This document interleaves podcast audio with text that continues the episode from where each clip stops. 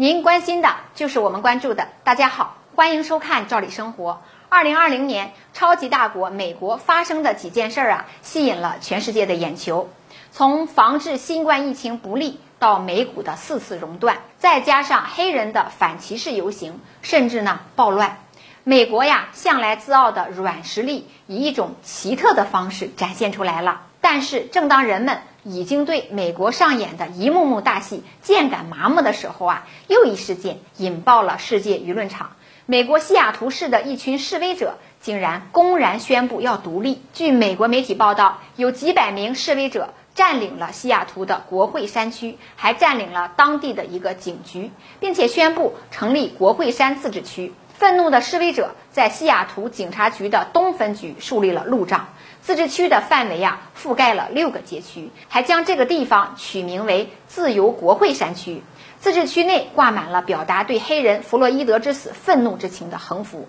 他们还表达了要求政府撤资警察局的诉求。美国总统特朗普知道这件事儿以后，当然是非常愤怒的，马上就在媒体上喊话西雅图市市长。要求他呀尽早的控制事态，并且还威胁，如果他处置不力，自己就会亲自动手来收拾这个烂摊子。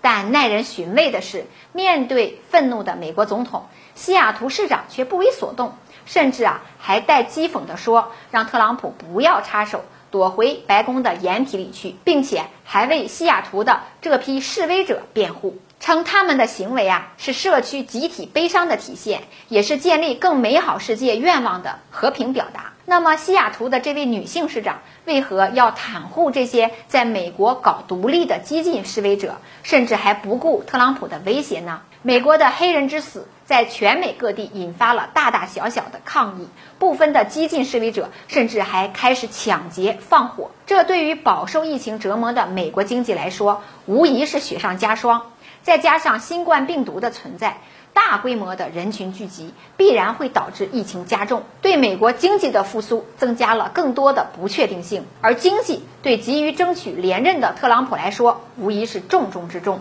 毕竟以历史经验来说，不管你之前干的有多好，只要总统任期的最后一年你没处理好经济问题，要想获得连任呐，难如登天。因此呢，自骚乱伊始，特朗普就表态要以雷霆手段派军队镇压。他的这个举动却受到了阻挠，很多人也不同意他的做法，尤其是民主党的政客，不仅没有支持他，还推波助澜，站在黑人抗议者的一方。大家也没有忘记，民主党的领袖佩洛西还带着多位民主党的政客呀跪地八分多钟，名义上是纪念素未谋面的这位黑人，其实呢就是给特朗普难堪。而这位西雅图市长也是民主党人，还被奥巴马亲手的提拔过。其实啊，民主党的小算盘也很清楚，无非啊是给民主党的总统候选人拜登助攻罢了。而最近媒体的民调显示，特朗普的支持率已经远远的落后于拜登。看来民主党的政客们的努力呀